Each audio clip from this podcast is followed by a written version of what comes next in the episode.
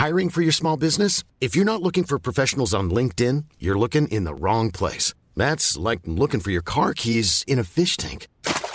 LinkedIn helps you hire professionals you can't find anywhere else, even those who aren't actively searching for a new job but might be open to the perfect role. In a given month, over 70% of LinkedIn users don't even visit other leading job sites. So start looking in the right place. With LinkedIn, you can hire professionals like a professional. Post your free job on linkedin.com slash people today.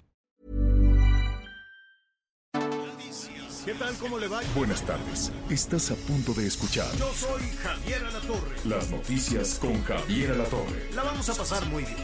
Comenzamos.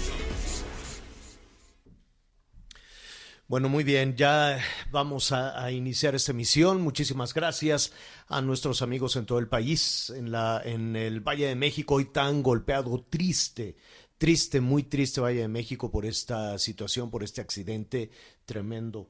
Desde luego es un asunto penoso, desde luego es un asunto en el que hay que reflexionar, hay que solidarizarnos y por eso pues estamos iniciando de inmediato esta mañana. Sí, es mucho el, el afecto y las ganas de que nos acompañe, pero es también mucha la pena que hay, ¿no? En el ambiente en la Ciudad de México, este pesar en la capital de la República por una tragedia que parece que no tiene que parece que no tiene fin porque en estas historias del metro las venimos contando y se vienen advirtiendo además desde hace muchísimo tiempo. Anita Lomelí, ¿cómo estás? Buenas tardes. Bien, Javier, buenas tardes. Pues también eh, conmocionados por esta noticia, tal parece que a un niño de primaria se le hubiera caído su maqueta al piso. Es increíble las imágenes de las que hemos sido testigos desde anoche y pues hay muchas más preguntas que respuestas. Es un tema de corrupción, es un tema de austeridad, es un tema de negligencia. Va a ser muy importante el deslinde de responsabilidades y llegar pues al fondo de estos acontecimientos y por supuesto nuestra solidaridad con todas las personas, con las familias de pues que perdieron la vida, de los familiares y también pues muy pendientes de los heridos y de la lista eh, en qué hospitales se encuentran y también para quienes todavía no den con el paradero de sus familiares, pues este teléfono está a su disposición 55 55 56 58 11 11. Estaremos muy pendientes para la información que sea de utilidad. Sí, ahí está. Muchísimas gracias, muchísimas gracias, Anita. Vamos a recapitular en un momento más qué fue lo que sucedió para poner en contexto eh, una buena parte del programa que le vamos a dedicar a lo que se esté investigando en esta tragedia, el desplome de la vía elevada del metro de la Ciudad de México. Miguel Aquino, buenas tardes. ¿Cómo estás, Javier? Muy buenas tardes, Anita, amigos. Me da mucho gusto saludarlos. Pues yo me encuentro exactamente en la estación Los Olivos, aquí en esta zona oriente de la capital del país, Javier. Estoy aquí precisamente observando pues las maniobras que están realizando las autoridades del gobierno de la Ciudad de México, apoyados de dos enormes grúas para empezar el retiro ya del segundo vagón. Ya retiraron el primero, el vagón principal, por llamarlo de esta manera, en donde viene el operador, es el que todavía no se puede retirar. Eh, Alcanzamos a observar aquí cómo las estructuras colapsaron. Y bueno, ya estando aquí y sobre todo de día, pues fue prácticamente una ballena, como le nombraban las autoridades, fue un tramo, un tramo de una sola pieza el que se vino abajo y estamos aquí precisamente observando cómo se lleva a cabo toda esta operación. Es un caos el oriente de la Ciudad de México, la zona de periféricos, la zona de Tláhuac, incluso hasta la zona de la Nopalera, la zona del eje 10 para nuestros amigos que ubican la zona oriente, bueno, también se encuentra muy, muy complicada. No es la primera vez que esta zona seguramente se va a ver colapsada y sobre todo con muchos problemas después del cierre de la línea 12 del metro. Hace unos años, cuando se llevaron a cabo los cierres, cuando se detectaron las primeras anomalías, cuando se detectaron las primeras regularidades, irregularidades, seguramente ustedes recuerdan que durante varios meses estuvo cerrado. Eh, nosotros, como ustedes bien saben, somos de aquí de la zona oriente, de aquí de la zona de Chapalapa, y sí les puedo decir que esto el día de hoy pues ha generado un caos impresionante. Hay mucha Así gente es. que evidentemente pues está tratando de llegar a sus trabajos. Esta es una zona comercial. Exactamente el accidente ocurre enfrente de una plaza en donde hay varias tiendas de estas grandes, incluso hay también una zona de cines que ahorita evidentemente pues no están funcionando, pero sí, es una zona comercial, está muy cerca también del panteón, muy cerca de un mercado que se le conoce como la nopalera, es decir, Esta es una zona que tiene mucho movimiento, que tiene mucha vida y que incluso a pesar de que aquí sigue el, semáforo naranja, hay mucha gente que continúa en el lugar. El ejército, la Guardia Nacional y una cantidad impresionante de policías se encuentran resguardando la zona, evidentemente, bueno, pues para evitar que la gente se acerque, porque platicando con algunas autoridades y sobre todo en un recorrido que ya hicimos desde las 10 de la mañana, están revisando las estructuras, ¿eh? Están revisando las columnas. ¿Qué, te parece, Miguel? ¿Qué te parece, Miguel Anita, si eh, para, para avanzar en la información que está en desarrollo, en cualquier momento la jefa de gobierno de la Ciudad de México dará un nuevo parte, ¿no? Va a recapitular también y va a, señalar quién eh, se va a hacer cargo del peritaje de la investigación, independientemente de la Fiscalía General de la República. Em, y, em, pero recapitulemos, ¿no? Recapitulemos lo que sucedió ayer por la noche en este paso elevado, ¿no? Esto también es importante decirlo, es la, la, la, línea 12 del metro. Una línea muy polémica, que ya lo estaremos retomando en un momento más. Una línea que salió muy cara, una línea que se salió de los rangos de costo por mucho y que hubo muchísimo misterio en realidad para saber cuánto verdaderamente costó esa línea eh, a quién se contrató para que lo hicieran. Una línea muy polémica desde el principio porque no estaban los vagones adecuados, porque no estaban las, las llantas, por así decirlo, de los trenes adecuadas. Después se hablaba de que si se tenía que cambiar los trenes, quien la construyó. En su momento la cerraron, Miguel Ángel Mancera la cerró y al mismo tiempo se seguían las investigaciones en torno al dinero, cómo se gastó, quién lo gastó, quién lo autorizó. En fin, es una línea muy joven considerando eh, los años que tiene el sistema de transporte colectivo en la Ciudad de México, considerando el metro de, la de la Ciudad de México, que si no me equivoco tiene 60 años, no tengo el dato preciso, pero lo, lo, vamos a, a, investigar en este momento. Y esta línea tiene 10 años, Anita, Miguel. 10 años que va de tropezón en tropezón, de sospecha en sospecha y de denuncia en denuncia. Eh, que si se le hace el mantenimiento, quién hace el mantenimiento, ah, ah, hay, hay muchas discusiones. Pero con ese contexto, en ese contexto, el paso elevado del metro, que son aproximadamente, que pueden ser 12, 14 kilómetros de paso elevado, eh, es decir, hay una especie de, de segundo piso sobre una vialidad muy nutrida, sobre una vialidad muy importante de la Ciudad de México y en ese muy ancho segundo piso que está sostenido por unas columnas de concreto enormes, pasan dos vías del tren. Corrígeme si me equivoco, Miguel, ¿no? Y eso significa que es prácticamente un techo, ¿no? Es un segundo piso sobre una vialidad. Bueno, una de esas este, tramos pesadísimos de concreto que le dicen ballenas. Esas las elaboran en otra parte y las traen en unos, eh, las desplazan en unos trailers enormes y con unas grúas enormes las colocan. Especialistas, no es que ahí hacen el colado y le ponen ahí una calle, no, no, no, llegan y la colocan especialistas y así van armando tramo por tramo. Una de esas enormes ballenas, uno de esos enormes puentes, se reventó ayer por la noche y provocó que el metro se fuese por ese hueco, ¿no? Se, se rompió, ese nadie sabe cómo, no queremos especular, veremos cuál es el peritaje, pero se reventó esa pesada trave, esa pesada vía por la cual pasa el tren, pasa el metro, y eso provocó la tragedia. ¿Es así, Miguel? Es correcto, señor. Esa es la, eso, eso fue lo que. Fue ya pasada las 10 de la mañana. Fíjate también que este tren incluso iba saliendo de la estación. Los, los últimos vagones ya, incluso ya no salieron de la estación. Únicamente los que se vinieron abajo, los que se tomaron, se puede decir que es el vagón principal, donde viene el operador del segundo. El segundo ya fue retirado. Este ya fue retirado, ya se fue cruzado. Y el primer vagón donde el operador ¿Te, puedes acercar el, el, eh, el audio, el micrófono un poquito, Miguel? Ahí estamos. A ver, sí. A ver, ahí, a ver si Listo, listo. Ahora sí ya. Sí, este, como te decía, este tren pues tenía pocos segundos de haber salido de la estación de Los Olivos, se dirigía hacia la siguiente estación rumbo a Tasqueña, por llamarle de alguna forma, para que tenga referencia a nuestros amigos, y únicamente el primero y el segundo son los que se desploman. Ya los demás, incluso los últimos, ya no alcanzaron a salir de la estación, ahí la gente por fortuna todavía alcanzó a bajar, evidentemente ya con un caos.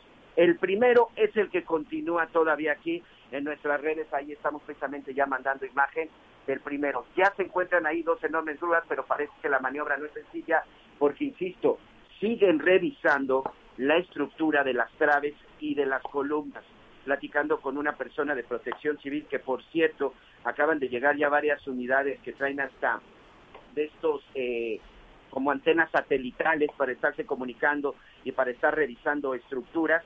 Bueno, pues nos comentan que han detenido estas maniobras porque siguen revisando a ver si no existe otro daño y en el momento, bueno, pues que se lleve a cabo este levantamiento de este vagón, bueno, pues que pudiera implicar un riesgo. Está acordonada la zona, eso sí quiero insistir, está acordonada la zona para nuestros amigos que nos escuchan, por favor, sí hay que evitarla. Los invitamos a que nos sigan en nuestras redes sociales, por supuesto a través de los diferentes espacios de noticias, también de televisión, porque sí hay muchos curiosos, Javier, y a mí sí me llaman la atención porque muchos de estos incluso todavía tienen la opción de pasar por debajo de este desnivel no significa que sea un riesgo total, pero tampoco significa que el riesgo haya pasado. Después de este colapso, evidentemente hay estructuras que podrían estar dañadas, de acuerdo con las mismas autoridades de protección civil que hemos consultado, y que sí nos piden que hagamos un llamado para que la gente no se acerque, que permitan las labores y sobre todo, pues que no se vaya a implicar mayor riesgo. El riesgo, en teoría, señor, ha pasado. Tan es así que el, segundo, que el primer vagón no lo han podido retirar. Lo penoso de toda esta situación son las 23 vidas que ha costado esta, este desplome de la vía elevada del metro. 23 personas muertas, el número de lesionados es eh, todavía impreciso, ¿no? en, medio, en, medio, en medio del caos. Y decimos que es impreciso porque hay 70 personas aproximadamente que han sido trasladadas a los hospitales y cuando se titubea un poco en eso, es porque tampoco se tiene la certeza. Cuando sobrevino esta tragedia, cuando sobrevino este desplome, los propios eh, ciudadanos, los vecinos del lugar, las personas que pasaban por ahí, las personas que estaban en negocios, en comercios, de inmediato acudieron a, auxiliar a las personas, las que estaban en, tierra, las que estaban, eh, digamos que en la, en la vialidad, en algunos automóviles, o los que por sus medios podían salir como fuera de los vagones, tanto los que se colapsaron como los que estaban arriba. Muchas personas con crisis nerviosas, muchas personas eh, con eh, lesiones menores, pero em, fue difícil contabilizarlo. De personas, de lesionados que requirieron hospitalización, em, se contabilizan 70, eh, si no me equivoco, Anita Miguel, y de esos 70, cuatro, cuatro fallecieron en el hospital, cuatro no lo lograron, ¿no? Y 19 contabilizados hasta el momento. Decimos hasta el momento porque todavía se continúa con la remoción de esas toneladas de concreto. Fíjate, Javier, que otra cosa, otra cosa interesante es que está muy cerca el Hospital General de Tláhuac, está muy cerca el Hospital General de Iztapalapa, e incluso para poder llegar, bueno, sí tuvimos que caminar aproximadamente unos dos kilómetros porque no hay paso. Y también en el camino eh, observé una clínica del Instituto Mexicano del Seguro Social. Sin duda eso también fue de mucha ayuda porque pues de manera inmediata fueron a los hospitales a los que estuvieron canalizando a la gente, porque si no, esta zona es muy complicada. La avenida Tláhuac que conecta Iztapalapa precisamente con la alcaldía de Tláhuac, es una avenida muy complicada porque desde que se construyó el metro, única y exclusivamente tiene la opción o está el ancho para que circulen eh, dos autos tanto de ida como de vuelta, cuatro carriles como máximo y tiene un camellón enorme que eso también pues ha, ha provocado que los carriles sean más pequeños. Pero además, Javier, alrededor de toda esta zona hay otras dos grandes obras que también provocan un caos impresionante. El, puente elevado de la zona de Cuemanco y también el teleférico en la zona de Ermita. Ermita Iztapalapa y Periférico Oriente es imposible pasar, lleno de baches, lleno de hoyos, lleno de obras, que eso en gran parte también dificultó que todas estas ambulancias que anoche te decía el secretario de gobierno venían 32 tardaran en llegar. ¿Por qué? Porque además a esa hora era demasiado tráfico. Así es. Bueno, pues eh, eh, Miguel, eh, vamos a, continuar con esta transmisión que estás realizando en vivo, desde luego, desde, desde el lugar de los hechos, que nos describas un poco lo que está sucediendo, la manera en la que están trabajando. Estamos a la espera también de que la jefa de gobierno de la Ciudad de México, Claudia Sheinbaum, inicie un nuevo informe. Esto será en cualquier momento. Le estaremos informando, desde luego, de este balance, si es que ya lo tiene, o por lo menos decir quién. Eh, la jefa de gobierno hoy por la mañana insistía en que no se debía especular y, y, tiene toda la razón, ¿no? Habrá que ver qué es lo que dice eh, la autoridad responsable de llevar a cabo la investigación, qué es lo que dice un auditor externo, ¿no? Una auditoría externa que no sea necesariamente eh, el metro o el gobierno de la Ciudad de México quien eh, se evalúe. No es esta la primera ocasión en que se hacen auditorías, no es esta la primera ocasión en que se investiga qué fue lo que sucedió con esta línea dorada, así le decían la línea 12 del metro. En, eh, en, varias, este, en varias ocasiones se han llevado a cabo investigaciones. Mire, en 2015, en 2015 efectivamente hubo una comisión de legisladores eh, que pidió en su momento a la eh, en su momento era la Procuraduría General de la República y la Auditoría Superior de la, de la Federación que investigaran, que investigaran qué, qué es lo que estaba sucediendo con la línea 12 del metro. La detuvieron durante muchísimo tiempo en el gobierno de Mancera. Eh, se especulaba muchísimo sobre el dinero que si había desvío de fondos, entonces se le pidió a la Auditoría Superior de la Federación que investigara realmente cuánto costó y qué había sucedido con ese dinero. Y eh, yo recuerdo que en aquel momento la Auditoría Superior, digo, la, esta comisión de legisladores, que hubo de todo, ¿eh? Hubo un zafarrancho, yo recuerdo que se presentó Marcelo Ebrard, eh, se presentó el entonces eh, responsable del dinero de la Ciudad de México, Mario Delgado, que para entonces él era senador del PRD, hubo golpes, empujones, cachetadas, hubo, hubo muchas cosas. Pero independientemente de todo eso, hubo recomendaciones que hicieron, que hizo esta comisión. ¿No? Hubo una serie de recomendaciones de investigar, de auditorías, de vaya que se revisaran hasta los trenes, este, la construcción, que se revisara todo eso. Eso fue en el 2015. Em, vamos a, platicar en ah. este momento. Sí, Anita. No, perdóname, es que otro, otra cosa que tenemos que considerar también es lo que dice el líder del Sindicato Nacional de Trabajadores del Sistema de Transporte Colectivo, Fernando Espino, que, que asegura que el mantenimiento del metro de la ciudad pues lo hace una empresa externa y que ellos han señalado en reiteradas ocasiones pues que debe de hacerlo la gente del metro, los ingenieros que conocen y pues ya señala también una serie de observaciones que, que realizaron previo a, esta, a esta tragedia a esta tragedia. Ya veremos qué es lo que dice en un momento más eh, en ese sentido. Claudia Sheinbaum, la jefa de gobierno. Pero ya tenemos eh, comunicación con Fernando Rodríguez Oval. Él em, en su momento participó de esta de esta comisión de la cual le estoy hablando, el secretario de Estudios y Análisis Estratégicos del PAN, pero no me quiero equivocar, Fernando, ¿tú formaste parte de esa comisión? Hola Javier, Ana María, bueno, buenas tardes a ustedes, a todo el auditorio. En efecto, yo en aquellos momentos era diputado federal y fui parte de esa comisión especial que se conformó en la Cámara de Diputados para investigar las irregularidades, las posibles irregularidades en la construcción y el manejo de los fondos federales en, la construcción de la línea 12 del metro. Y hubo, si, no me equivoco, pues de esa comisión surgieron recomendaciones. Sí, esa eh, comisión hizo un recomendaciones a las autoridades en el no, que eran en, eh, no solo en las cuestiones del dinero, en la ruta del dinero, en, en, el costo y las responsabilidades que en ese sentido pueda haber, sino en la construcción de la línea 12. ¿Así fue? Así es. Esa, esa comisión publicó un informe de alrededor de 100 cuartillas en donde se llegaron a muchas conclusiones.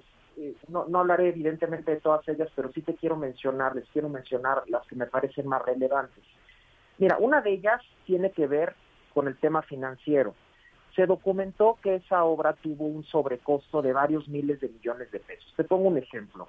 Cuando se firmó el contrato con la empresa CAF, que era la que proveía los trenes, se estableció en el contrato un precio del dólar a 16 pesos con 27 centavos, cuando en esos momentos el dólar estaba a 12 pesos con 91 centavos. Es decir, solamente en materia de tipo de cambio hubo un sobrecosto de 3.197 millones de pesos.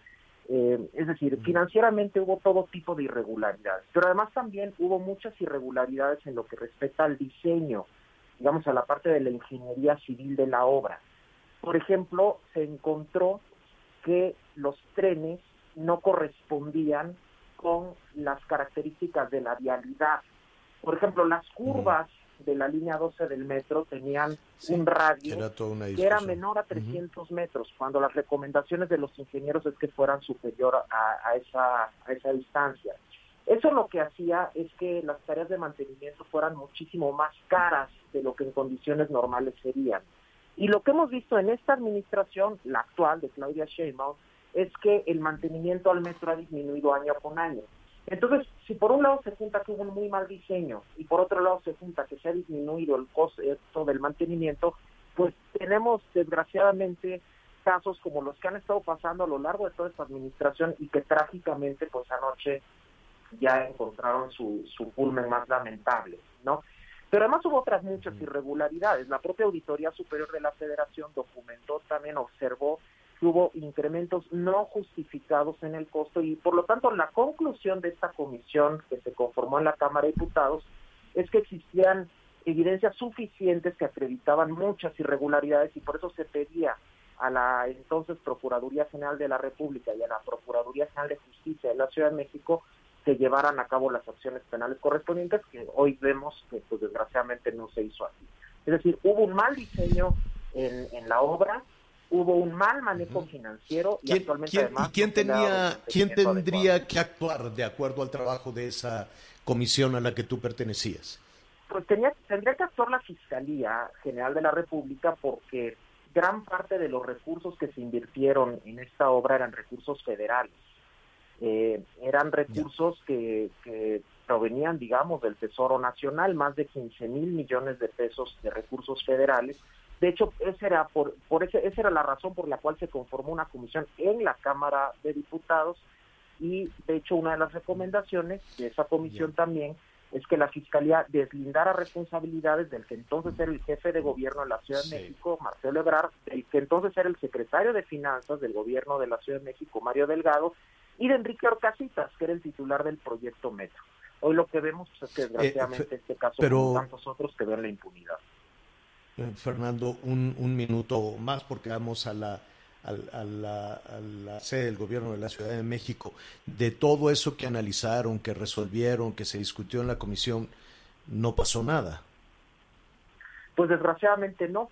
La comisión, sus facultades consistían en investigar y en emitir recomendaciones y lo que vemos es que desgraciadamente las autoridades encargadas de perseguir al delito, tanto de la Ciudad como de la República Mexicana, el gobierno federal, pues no actuaron y, desgraciadamente esto mm. quedó en la impunidad.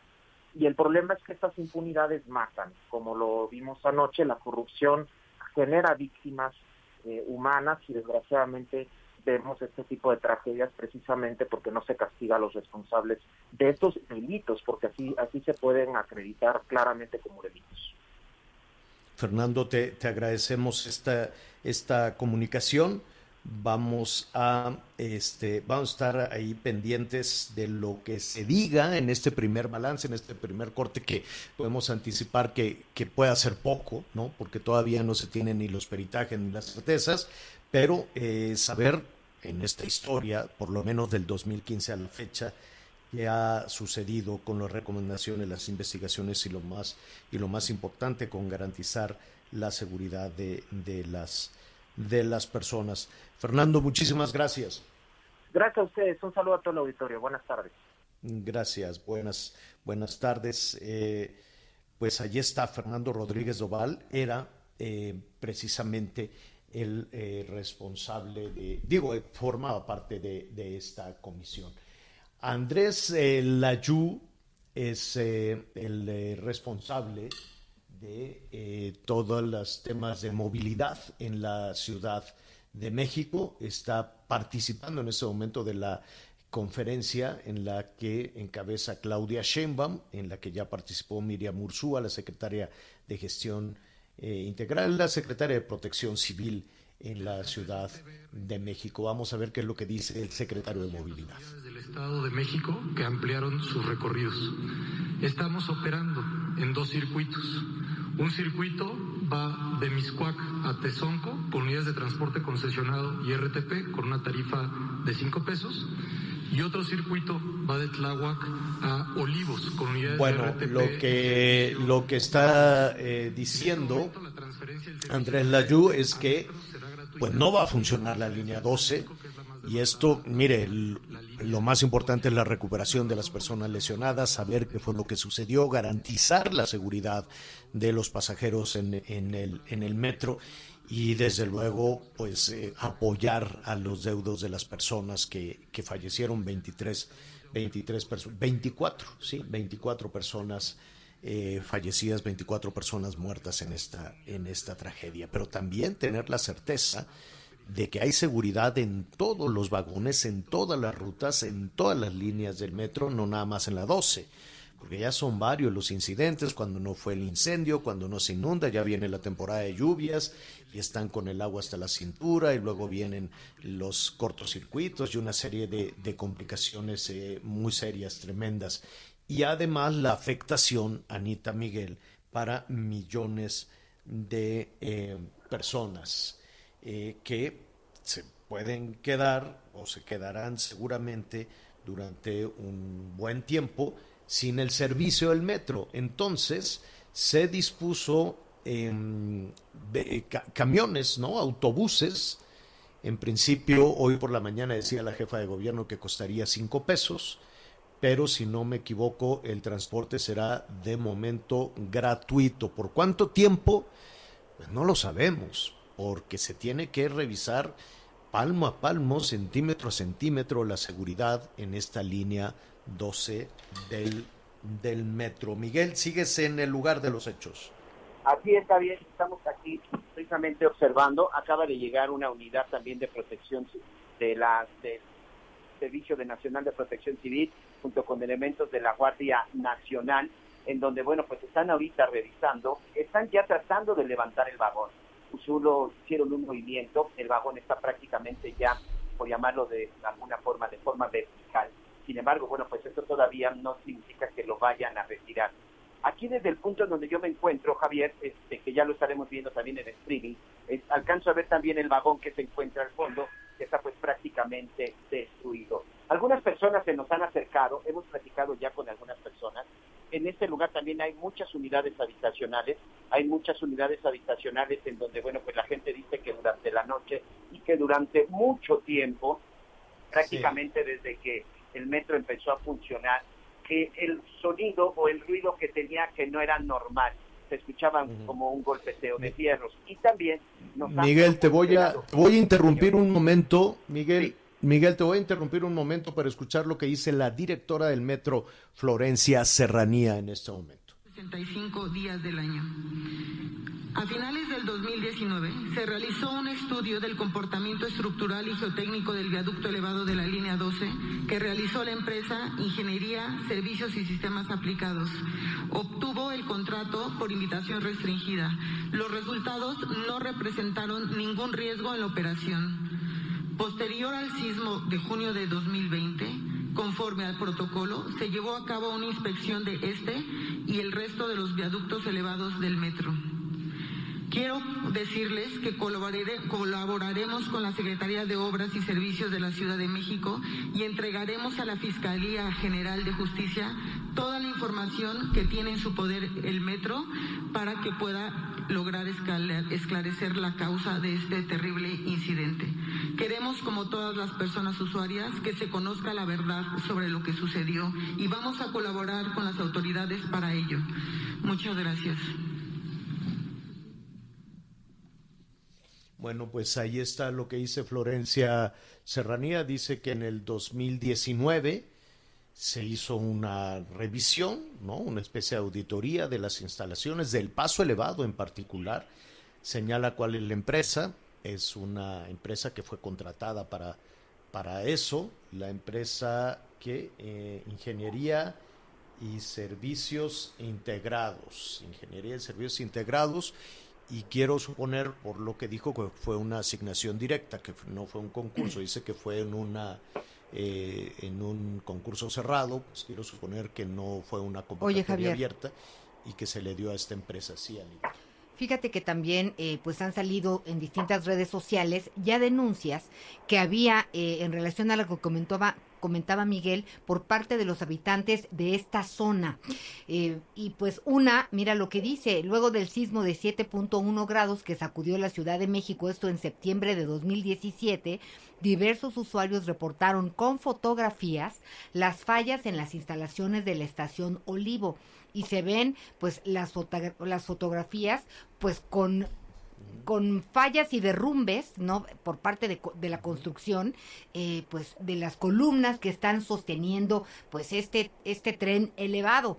Todo eso tendrá que ponerse hoy a discusión, análisis y en tela de juicio, porque pues sí es muy grave que si se realizaron eh, las revisiones después de estas denuncias, pues se haya este roto o partido en dos esta, esta ballena. Vamos a escuchar a Claudia Sheinbaum.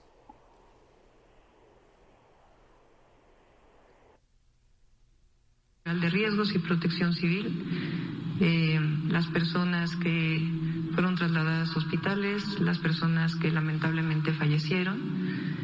El secretario de Movilidad habló de el operativo que hay de transporte público para apoyar a los usuarios de la línea 12, particularmente que viven en la alcaldía de Tláhuac.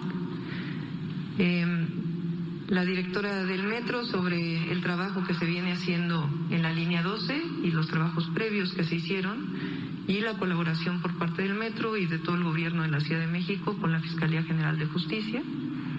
Y el secretario de Obras de este trabajo que vamos a hacer con el Instituto de Seguridad de las Construcciones no solamente para la revisión de este tramo en donde fue el incidente, sino se va a hacer una revisión estructural muy detallada de todo el tramo elevado, el viaducto elevado de la línea 12, en donde participarán los mejores ingenieros estructuristas de México, en hacer una revisión eh, muy detallada, más allá de la que previamente el metro había hecho, para garantizar la seguridad de la línea 12 del metro. Quiero también informarles que a través de la Secretaría de Gestión Integral de Riesgos vamos a contratar una empresa especializada. Eh, ahora les vamos a dar el nombre de la empresa especializada. Si quieren, ahora se los. Ahorita se, se los damos. De la empresa especializada hablamos Estuvimos revisando distintas empresas especializadas. Bueno, ahí está la jefa de gobierno. Se va a revisar todo todo el tramo elevado de la línea 12 y estamos recibiendo aquí llamados de, muchísimas personas. Dicen, ¿y por qué no revisar todas las líneas del metro de una vez? Y todos los pasos elevados y todo el segundo piso. Exacto. Vamos a hacer una pausa, volvemos. Sigue con nosotros. Volvemos con más noticias. Antes que los demás. Heraldo Radio. La HCL se comparte, se ve y ahora también se escucha. Todavía hay más información. Continuamos. Ruta 2021, la ruta hacia las elecciones presenta. Bueno, antes de, entrar al tema electoral, con las eh, conversaciones que todos los días tenemos aquí con candidatas y candidatos a diferentes cargos, eh, Vamos a, abrir aquí un, paréntesis. Evidentemente vamos a seguir con este tema que hoy está dominando, esta tragedia con el desplome del metro en la Ciudad de México. ¿Quién va a investigar? La Fiscalía. La Fiscalía General de la República, ya el gobierno de la Ciudad de México vamos a entregar todo, ¿no? Florencia eh, eh, eh, indica, Florencia Serranía indica que va a entregar toda la información, quién hizo la revisión. Ellos insisten en que revisan las instalaciones, ellos insisten en que tenían la certeza que estaba bien, entonces pues hay una parte ahí nebulosa, muchas partes nebulosas y dramáticas con 24 personas muertas, lo vamos a retomar y vamos a comentar, vamos a darle espacio a todos, todos sus comentarios de diferentes partes del país, otras entidades donde también están preocupados por el tema del transporte, del transporte público. Pues ya faltan eh, un mes aproximadamente, ¿no? Un poco, un poco menos de, un mes, 32 días para eh, las elecciones. Hay algunas entidades donde la competencia eh, se va cerrando. Ya hemos hablado aquí de las, de las Pues bueno, ya estábamos hablando de las elecciones, ¿no? Como todos los días en este, en este espacio. Así que en este instante, pues le vamos a dar la bienvenida a. Permítame un segundito. Aquí está mi hojita. La bienvenida a Luis Bernardo Nava, candidato a la alcaldía de Querétaro, pues por el partido Acción Nacional. Gracias por estar con nosotros, Luis Bernardo. Buenas tardes. Hola, muy buenas tardes. ¿Cómo están? Qué gusto saludarlas, saludarlos a todas las personas que nos están escuchando. Oye, hablando de la reelección, platícanos, ¿por qué vas de nuevo? Vamos por consolidar todo lo bueno que hemos hecho aquí en Querétaro en un proceso de mejora continua. Con nosotros los resultados y las acciones son las que hablan, más allá de los discursos, porque de eso la gente ya está un poco harta y nosotros con resultados hemos demostrado de lo que somos capaces y la calidad de vida que tenemos en el municipio de Querétaro no es un logro de una sola persona o de un partido, es el producto del trabajo de años y de generaciones que se ha hecho en esta tierra, en esta tierra tan bella como lo es el municipio de Querétaro. Oye, Luis, Luis Bernardo, eh, nada que el Internet me sacó justo cuando estábamos a punto de, de saludarte. Tuvimos aquí una, una, una falla con la, con la comunicación. Ya hablaba, eh, además de saludarte, Luis Bernardo, ¿cómo estás? Qué gusto saludarte. Este, hablaba de que en algunos estados cada día cuenta, ¿no? Y que en algunos estados estos 30 días van a ser definitorios, sobre todo cuando la competencia se va cerrando, cuando algo se va moviendo. En el caso de Querétaro, eh, ¿cómo, cómo, ¿cómo te sientes? ¿Cómo ves eh, el tema de los sondeos y la, y la competencia? Vamos muy bien, Javier, y muchas gracias por este espacio. En Querétaro ha sido bien valorada la gestión que llevamos en estos dos años y medio, pero más ha sido muy bien valorada nuestra propuesta, la que estamos realizando y llevando a todos los rincones del municipio, en donde las personas ya hoy nos preguntan, oye, ¿cuándo va a iniciar acciones la Universidad de la Mujer? Mujeres que quieren seguir trabajando, echándose para adelante, y jóvenes que tienen inquietudes acerca del el gran centro de innovación y creatividad que estamos proponiendo para nuestro municipio y que sin duda será una plataforma de despegue para el talento de los jóvenes queretanos. Entonces vamos muy bien. Hay una... Y... Ah, sí, estoy, estoy aquí viendo las encuestas que, que, hay una diferencia a tu favor notable, ¿no? Tienes una, una ventaja muy, muy cómoda. Sin embargo, esa ventaja tan, tan cómoda, eh, Luis, es del mismo tamaño de las expectativas. Eh, eh, ¿Cuál sería de todas las promesas que podemos escuchar y de lo que escucharemos en este último mes? eh, la, aquella que pondrías primero sobre la mesa para Querétaro y que pueda ser posible y que se pueda cumplir? El tema de seguridad fundamental es una de las principales inquietudes de la ciudadanía. Nosotros ya hemos avanzado tenemos el C4 más avanzado a nivel municipal de todo el país y seguiremos trabajando con la tecnología, con la Universidad del Policía, para tener los mejores policías del país aquí en Querétaro. Esa, esa es una parte eh, fundamental, es una parte importantísima y, creo que en el tema de la inseguridad, en efecto, la parte más vulnerable o la parte más flaca son los, los municipios. ¿Y cómo te imaginas que se puede tener mayor control y eficacia de los policías? Además, vamos a sumarle la adversidad por la que los municipios atravesamos después de que el gobierno federal nos quitó cuatro mil millones de pesos a los municipios para la seguridad. Hoy por hoy, Querétaro tiene el 100% de la policía certificada, certificada bajo los parámetros federales. Somos los que hemos cumplido a cabalidad con todas las normas, con todos los requisitos. Cuando, y tenemos que cuando dices, perdón, perdón que te interrumpa, cuando dices certificada, ¿son los exámenes de confianza, de control y confianza? ¿Ya lo lograron al 100%? Ya los tenemos aquí al 100% el municipio de Querétaro y también el Estado. Pues son muy pocos, yo creo que son contados los municipios, esa, esa, esa es una tarea que, dejó pendiente Durazo, que no se ha podido a nivel federal, que no se ha podido lograr con la Guardia Nacional, que no se ha podido lograr pues eh, con los casi medio millón de policías municipales que tenemos en todo el país. En efecto, y es un gran reto. Es un gran reto que estamos asumiendo nosotros la seguridad por delante. Eso es, eso es, eh, de, vaya, eh, no, eh, de pronto perdemos un poco la dimensión de que las candidatas, los candidatos, los políticos, no es que vivan en otro país o en otro planeta, viven en esa misma comunidad y tienen las mismas amenazas y tienen las mismas aspiraciones que cualquier otro ciudadano, ¿no, Luis?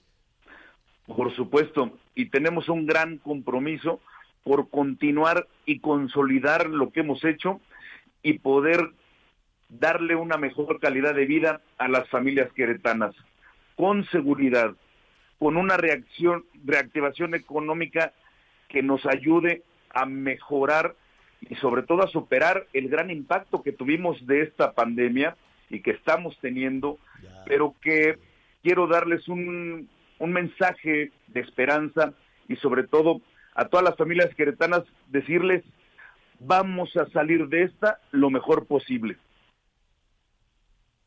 Pues ahí está. Luis, te agradecemos esta, esta charla. Falta nada.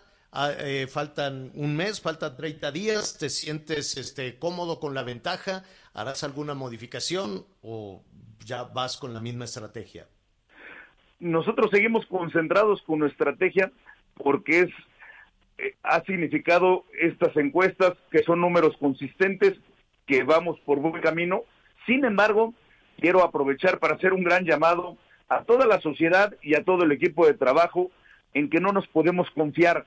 Tenemos que redoblar esfuerzos, tenemos que lograr que toda la ciudadanía participe el 6 de junio y vayan a votar. Que hagamos equipo con nuestro amigo Mauricio Curi, candidato a gobernador del estado por Querétaro, por nuestro partido Acción Nacional, y que entre todos hagamos un gran equipo para poder darle los diputados federales que México necesita y para poder tener un Congreso local que nos permita la gobernabilidad necesaria para poder mantener un Estado y un municipio en pleno desarrollo. Bueno, muy bien, Luis, te agradecemos y estaremos ahí pendientes de, lo que venga en este próximo mes. Luis Bernardo Nava, candidato al gobierno de, de Querétaro. Muchísimas gracias, candidato, desde luego, a la presidencia municipal de Querétaro. Gracias, Luis. Al contrario, Javier, fuerte abrazo. Hasta pronto, una pausa, volvemos. Ruta 2021, la ruta hacia las elecciones presentó. Sigue con nosotros. Volvemos con más noticias. Antes que los demás. Heraldo Radio. Todavía hay más información. Continuamos. Las noticias en resumen. Hoy inició la vacunación del personal educativo del estado de Guanajuato. Hasta el 7 de mayo se aplicarán más de 135 mil vacunas de Cancino. Es una sola dosis. El periodista Benjamín Morales Hernández fue encontrado sin vida con impactos de bala entre las localidades de Caborca y Sonoita, esto en Sonora. Su familia había reportado su desaparición el domingo 2 de mayo. Debido a la severa sequía que se vive en Sinaloa, en al menos 273 comunidades de 15 municipios del estado, se distribuye aguas con pipas entre los habitantes, lo informó la Comisión Estatal de Agua Potable y Alcantarillado. Hoy el dólar se compra en 19 pesos con 93 centavos y se vende en 20 con 40. Hacemos una pausa y regresamos a las noticias con Javier Alatorre. Sigue con nosotros. Volvemos con más noticias. Antes que los demás. Heraldo Radio. Todavía hay más información. Continuamos. Bueno, pues estamos, estamos ya concluyendo la, la, primera, la primera parte del programa. Mire, lo invito para que nos acompañe en Javier Alatorre MX, Javier Alatorre MX, para eh, poder presentar las imágenes del sitio, qué es lo que está sucediendo. Ahí está Miguel Aquino. Vamos a, a ya, ya sabe, con estas... Eh, con estas imágenes que siempre nos ofrece Miguel Aquino, pues vamos a darle una dimensión correcta, ¿no? De qué tamaño es la trave, qué es una trave, de dónde se reventó la trave, qué es lo que van a investigar los peritos y desde luego qué está sucediendo en toda esta zona que eh, seguramente ha resultado caótica. Miguel, ¿estamos eh, contigo o nos vamos a enlazar en un momento? Aquí estamos, señor, aquí seguimos. Sí, la verdad es que es caótico. Ahorita, en este momento, hay un recuerdo por parte de este helicóptero de la Marina, porque, te decía, están revisando la estructura, están revisando toda la línea, que son varios kilómetros los que se encuentran aquí de este eh, puente elevado del servicio de transporte colectivo Metro, y pues por aire y por tierra está la revisión. Por lo pronto, Javier, están suspendidas los trabajos, están suspendidas las labores para poder retirar el, el, último vagón del metro, o el segundo, mejor dicho, que se quedó aquí atrapado. En unos minutos más le estaremos dando esa imagen. También nos llama la atención porque se ha reforzado la presencia de elementos de la Guardia Nacional y del Ejército Mexicano.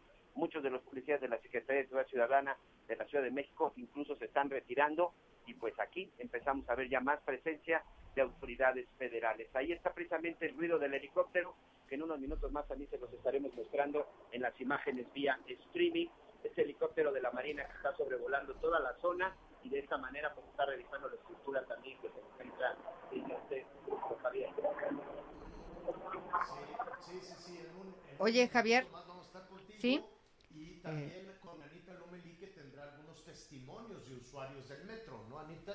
Así es, Javier. Eh, pues un sondeo entre pues la población, porque eh, eh, evidentemente esto pues nos hace pensar qué pasa con el mantenimiento del metro en general, si esto le pasa a la parte más moderna del metro. Y por otro lado Javier pues también eh, pondremos imágenes de este jovencito, de este niño de 12 años, yo, Brandon Giovanni Hernández Tapia que viajaba con su papá, ya encontraron a su papá que está herido hospitalizado, pero este muchachito no aparece, así que pondremos también esto eh, a consideración de todos, hay que encontrar a este pequeño. Sí, sí, sí, con eh, el caos que, eh, con toda esta situación que le vamos a, describir, era, eh, eran las 10.20, las 10.20 de, de la noche y en ese momento empezó una situación caótica y desde luego pues muchos de los vecinos, muchas de las personas que se encontraban ahí en, que trataban de ayudar con escaleras, con lo que fuera, al rescate de las personas, a sacar a las, a las personas de los vagones, eh, algunos muy, muy, muy lesionados, y eso fue eh, lo terrible de la situación. Le vamos a presentar el balance eh, y desde luego lo que está diciendo la jefa de gobierno de la Ciudad de México. Gracias a las estaciones de Audiorama y del Heraldo Radio en este enlace nacional. Siga con nosotros en Javier Alatorre MX, javieralatorre.com.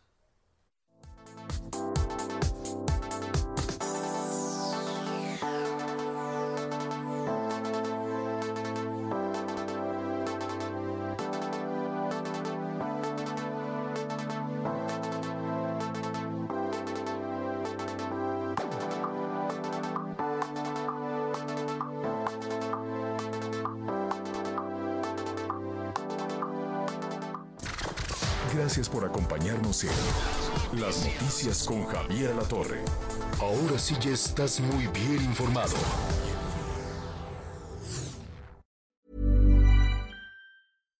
Hi, I'm Daniel, founder of Pretty Litter. Cats and cat owners deserve better than any old-fashioned litter. That's why I teamed up with scientists and veterinarians to create Pretty Litter. Its innovative crystal formula has superior odor control and weighs up to 80% less than clay litter.